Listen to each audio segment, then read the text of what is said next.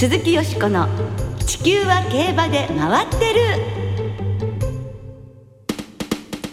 皆様こんばんは鈴木よしこです。お元気でいらっしゃいますか？私は元気です。地球は競馬で回ってる。この番組では週末の重賞レースの展望や競馬界のさまざまな情報をたっぷりお届けしてまいります。最後までよろしくお付き合いください。今日ご一緒してくださるのは木和田敦アナウンサーです。はい、こんばんは。よろしくお願いします。よろしくお願いいたします。なんと木和田さん、3月4日以来、うん。3ヶ月ぶりのご久々のご登場でございますわ。まあ久々だとは思いましたけれども、えもうあれから3ヶ月経ったっていうのはちょっとね、うん。自分でも驚きでした。ねだってクラシックが全部終わっちゃった。なんか半の字は終わっちゃった。本当ですよ。ねえねえ、まあ年々こうね、うん一年があっという間に過ぎるっていうのは実感してますけども、それにしてもちょっとね。早いですよ早ねい。ね。関東地方はもう梅雨入りもいたしましたして、はい。今週からはですね函館開催が始まってサマースプリントシリーズはもちろんのことサマージョッキーズシリーズなどこういうサマーとつくねえーシリーズもスタートするということですからね、また新たな気持ちで頑張っていきましょう。はい。はい。えーそして昨日今月26日に行われます上半期の総決算レース宝塚記念のファン投票の最終結果が発表になりました、ファン投票1位は19万票余りを集めたタイトルホルダー。続く2位にエフフォーリア。3位はソダシ。以下ポタジェレイパパレ赤い糸という結果となりました。はい。このうち上位2頭タイトルホルダーとエフフォーリアそしてポタジェなどが出走を表明しています。はい、タイトルホルダーとエフフォーリアがね本当に2頭すごく人気ねね。あるんですよね。さあどうなることでしょう。2022年上半期を締めくくる大一番好レースを期待しましょう。鈴木よしこの地球は競馬で回ってる。この番組は JRA 日本中央競馬会の提供でお送りします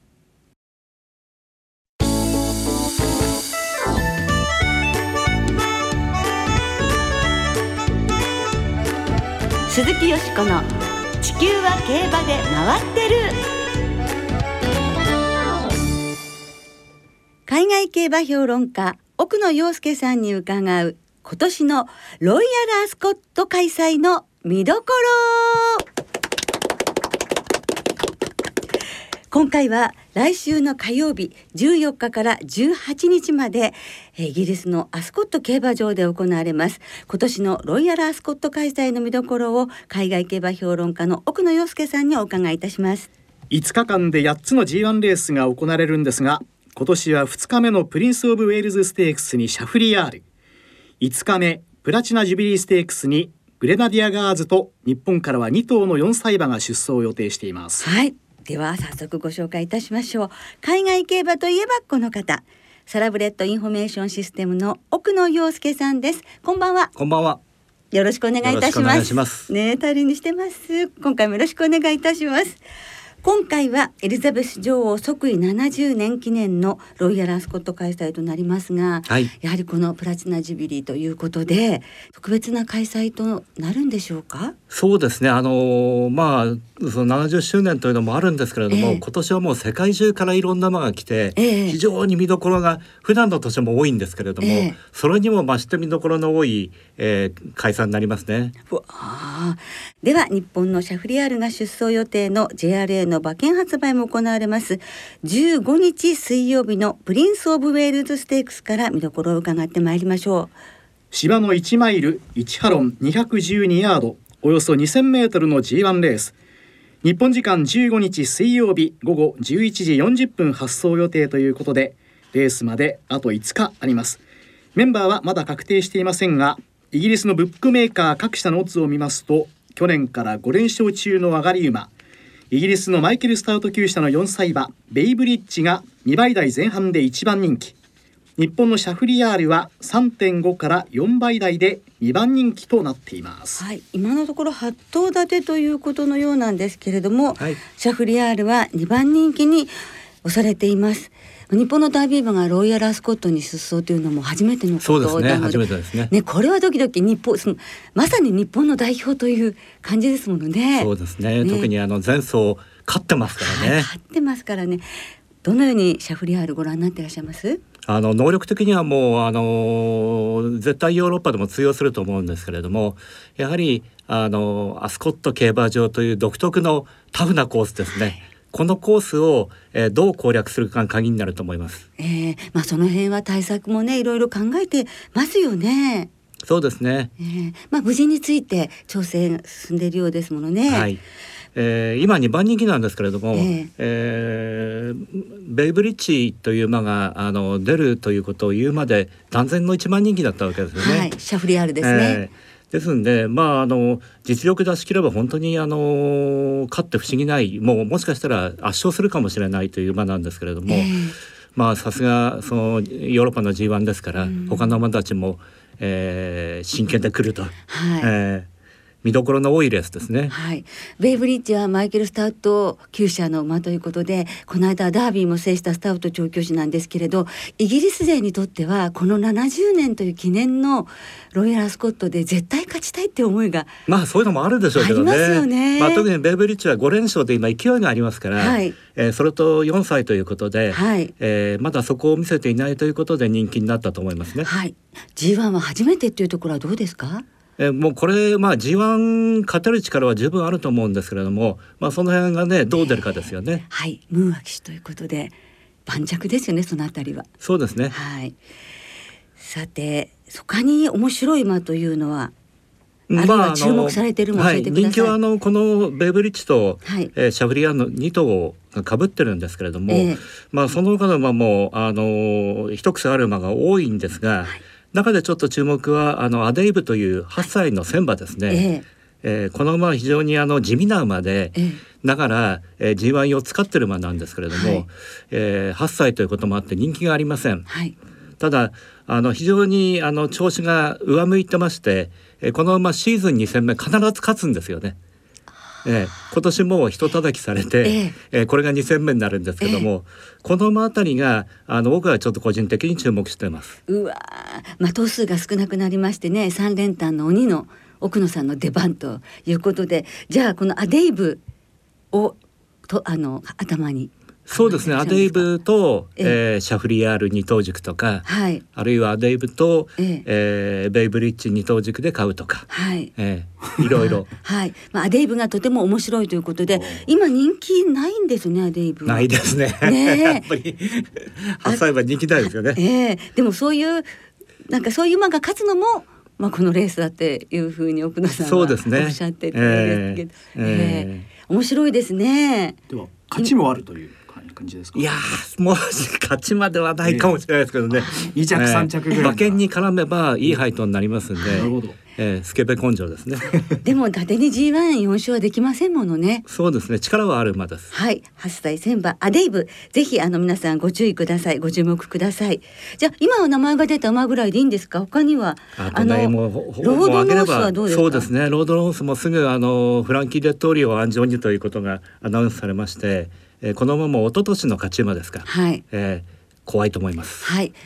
ね、あのパンサラッサと同着というところを見せてくれましたので、ね、日本のファンの方にはおなじみという感じで日本では売れそうですよね。そうですね。ね。そして日本のファンにとって気になるのはキーファーズの松島オーナー所有ということでブルームなんですがブリーダーズカップターフ2着そしてジャパンカップにも出走しましたがブルームはどうでしょうか？はい、あのこのレースエーダン・オブラインあの厩舎3頭登録してたんですけどもこれだけに絞って出してきましたんでねこのままも決して軽く見ることはできないと思いますよ。はい、また激走があるかも。はい。えじゃあどうなるんでしょうね。まとめていただいていいですか？えっと、じゃあ、まあ、アデイブとシャフリヤールとベイブリッジ。そうですね、はい、もうキリがないんですけど、まあ8頭ですから、はいはい、えー、先ほど申しましたように2頭軸で割と手広くいってあの薄めが来るのを祈ると。でもね、うん、結構穴馬当ててらっしゃる奥野さんなので、えー、でも今の買い方ですとそんなに点数は、ね、そうですね。数必要ないまあそれを三連複に変えればもっと点数減らせますし。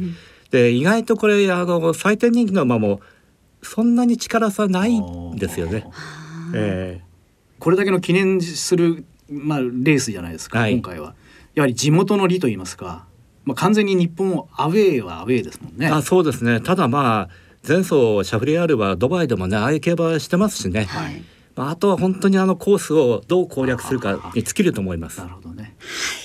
ね、あ楽しみにしたいと思います。ますね、はい、じゃあ皆様にはぜひアデイブご注目いただくことにいたしましょう。はい。プリンスオブウェールズステークスはインターネット投票だけで馬券発売が行われます。15日水曜日の午前7時から発走予定時刻午後11時40分の2分前まで。詳しくは JRA のウェブサイトなどでご確認ください。またラジオ日経ではレース当日の15日水曜日午後9時からもうすぐプリンスオブウェールズステークスという展望番組をまた午後11時30分からはプリンスオブウェールズステークス実況中継をそれぞれ30分間お送りいたします。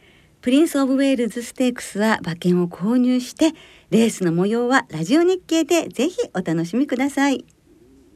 続いて奥野さんにはグレナディアガーズが出走予定している18日金曜日に行われる芝6ハロンおよそ1200メートルの G1 プラチナジュビリーステークスの見どころをお伺いしましょう。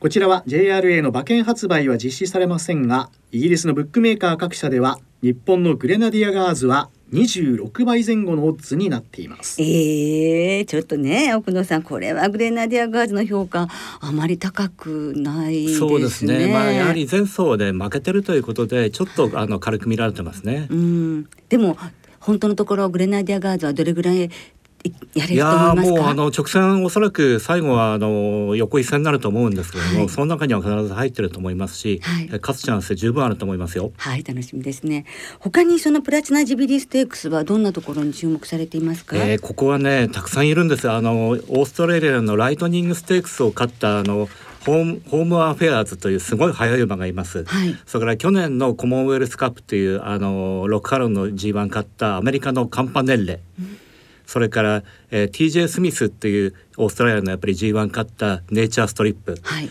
もう上げれば切りないほど速い馬がいっぱいいるんですけども、えー、それでもやっぱりあのグレナディアガーズは引け取らないですね。はい、そうですか。もうなんとかね、やはり皆さんこのロアスカアスコットで走りたいって思いが各国の方たちにも強いってことですかね。そうですね。特に短距離戦はあのオーストラリアも今年は特にアメリカの馬も行ってますし、はい面白いですね。ね、はい、これも見逃せない一戦となりそうですが、残念ながら馬券は売っていません。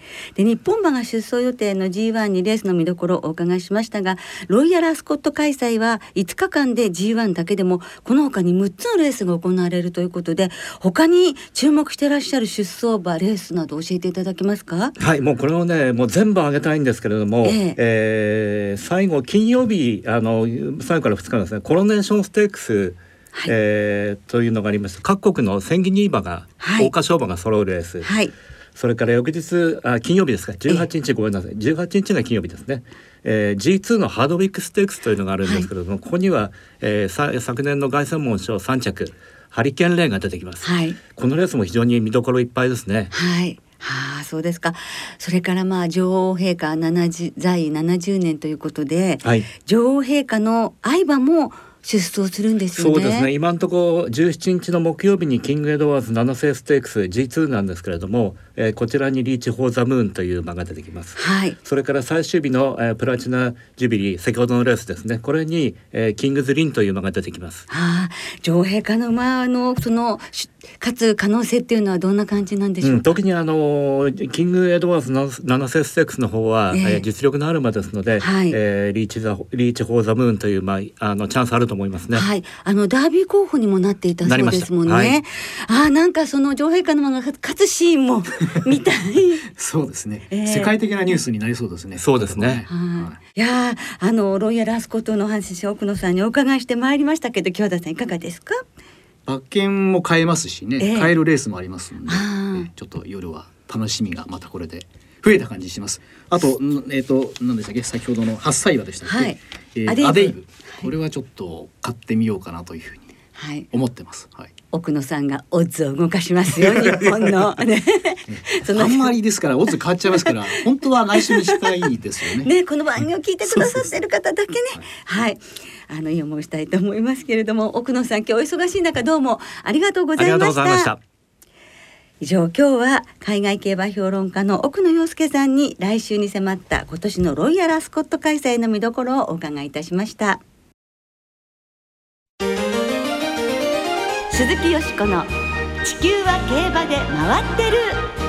ここからは週末に行われる重賞を展望していきましょう。今週は日曜日に東京でエプソムカップ函館で函館スプリントステークスが行われます、はい、まずは日曜日に東京で行われます芝の1800メートルの G3 エプソムカップを展望していきましょう、はい、今年はエリザベス女王即位70年記念として施行されます、はい、10日金曜日正午の東京の天候は曇り芝両ダートも両馬場です。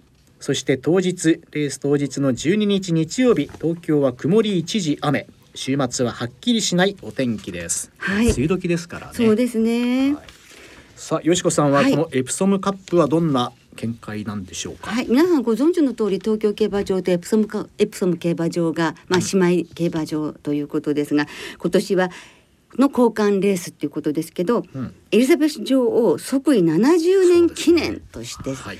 行われるということが今回は大ヒントですよね。はい、はい、さあ出走馬を見ると一頭だけ。外国産馬。しかも、うん、英国生まれの馬がいるではありませんか。え、そうなの？はい、五枠五番ダーリントンホールでございますね。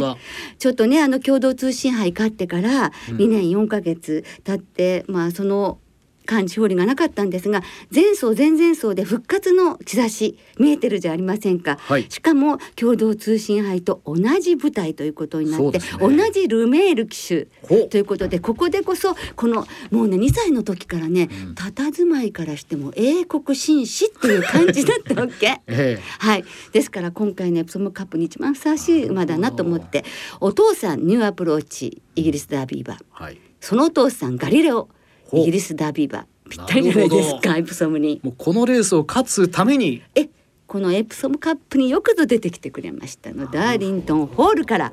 はい。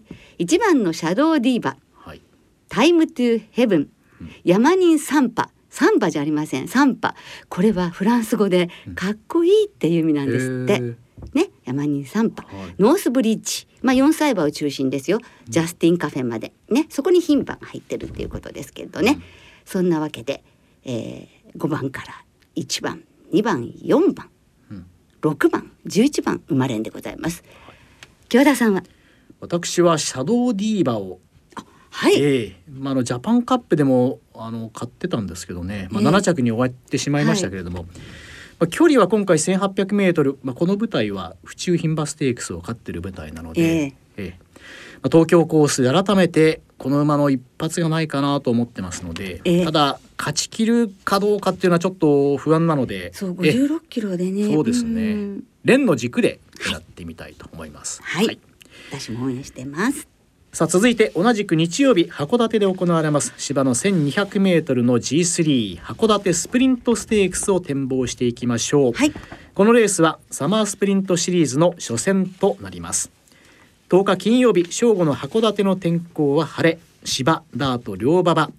クッション値は7.0芝の生育はおおむね順調で全体的には良好な状態ということです、はい、レース当日12日日曜日函館は曇り時々晴れの予報となっています。ね良かったですね。そうですね。ね開幕となってほしいですもんね、はいさあこの函館スプリントステークスよしこさんはどんな狙い。でしょうか、はい、あの前走 G1 で構想してた馬っていうのに注目して、うん、えー、4番のキルロード高松宮記念ですね。3着でしたよね、はい、しかもね、同タイム4分の1馬審査でした。まあ、桜花賞3着のナムラクレアも応援したいんですね。50キロですから、こちらも。ですけど、まあ、キルロードを中心にして、うん、えー、ナムラクレア、そしてベントボーチェ、はい、13番ビアンフェ、この4頭のボックス馬連で参ります。うん、はい、はい。木和田さんは？い。はい。私はベントボーチェ前回の中山のこのね、うん、春雷ステークスは1分6秒8っていうのはこれもうね出色の時計ですしね、はい、これレース私間近で見てましたけどもね、秋のスプリンターズステークス出てきたら面白いなというふうに思っていたので、えー、ええー、この夏の一戦になりますけれどもね、はい、秋に向けてぜひ、まあ、56キロ、まあ、名村クレアが50キロ金量車金量差ありますけれどもね。そうですね、えーまあベントボーチェから狙ってみたいと思ってます。はい、まあ本当に北海道競馬も始まりまして、そうですね。あのエプソムカップもそうですけど、うん、ここからはね、もう本当秋の G1 を見据えてというようなねレースが続いていきますので楽しみが膨らみます。はい。ではリスナーの皆さんからいただいた予想もご紹介していきましょう、オーサムエアプレインさんからいただきました。今週は G1 がお休み。少し寂しいです、うん、エプソムカップはダーリントンホール。同じですね。はい函館スプリントステークスはファーストフォリオです。宝塚記念の資金をここで稼ぎたいです。三宮の独身貴族さんからもいただきました。エプソムカップは勢いのあるジャスティンカフェの重賞初制覇に期待しています函館スプリントステークスは桜花賞3着のナムラクレアで勝負。50キロという軽い斤量も大いに魅力です。ポカポカ湯たんぽさんからもいただきました。エプソムカップはダーリントンホール。最近はマイル戦で結果を残していますが 1800m も守備範囲だと思います。函館スプリントステークスは桜花賞3着のナムラクレアに注目。軽い斤量が追い風になると思います。ゾウタンさんからもいただきました。報道では昨年の夏を故障で棒に振った古川奈穂騎手が北海道に通しで参戦予定とのこと。他の3人の女性ジョッキーも福島か新潟か小倉か北海道かなんとなく興味が惹かれます。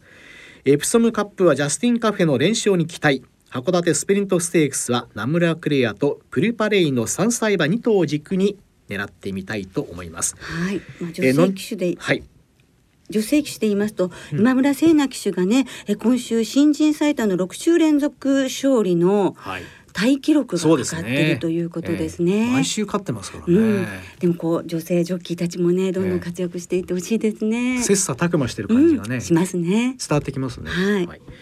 のんちゃんさんからもいただきました。エプソムカップはタイムトゥーヘブン。函館スプリントステークスはビワンヘの連覇に期待武田真美子さんはエプソムカップはジャスティンカフェダーリントンホールザダルの生まれんボックス函館スプリントステークスはナムラクレアに注目しています。愛知さんからもいただきました小林アナウンサーが大好きな函館競馬開幕。札幌の方が大好きだと思うんですけどもね。えー、函館スプリントステークスは本命ボンセルヴィーソエプソムカップはタイムトゥーヘブン。中堅さんはエプソムカップは上昇度著しいジャスティンカフェ。函館スプリントステークスは3歳馬の勢いでプルパレイを狙います。平成生まれの薮君エプソムカップはやっぱりこのコンビは外せない横山家安田翔伍厩舎。馬の勢いもあるジャスティンカフェ。函館スプリントステークスは横山家安田隆行厩舎のジュビリーヘッド。エプソムイギリスつながりなら今週はジュビリーですよ。なるほどジュビリーですよということですね。そうで本当そうですね。はい、浜野旗坊さんはエプソムカップはザダル。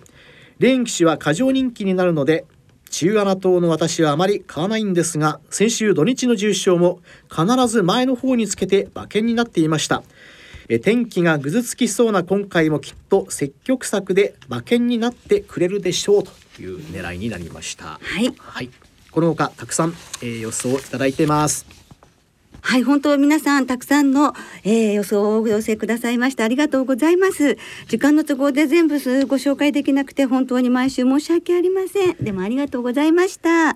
なおこの番組は金曜日のお昼過ぎに収録しています。その後発表された出走取り消し機種変更などについては JRA のウェブサイトなどでご確認ください。また重症予想は番組ウェブサイトのメール送信フォームから金曜日正午までにお送りくださいはいお願いいたしますそして今週は北村雄一ジョッキーが1年1ヶ月ぶりに復帰ということで、はい、ねまた声援を送りたいですね来週はユニコーンステークス、マーメイドステークスの展望を中心にお届けいたします。お聞きの皆さんの予想もぜひ教えてください。お待ちしております。そろそろお別れの時間となりました。今週末は東京最終週の中京そして開幕週の函館3つの競馬場でレースが行われます。先週からスタートした2歳戦。今週は3つの競馬場で2レースずつ全部で6つの新馬戦が行われますがその2歳戦は単勝がお得です。JRA の2歳戦全場全レースの単勝を対象に通常の払い戻し金に売上の5%相当額が上乗せされて払い戻しされます。はい。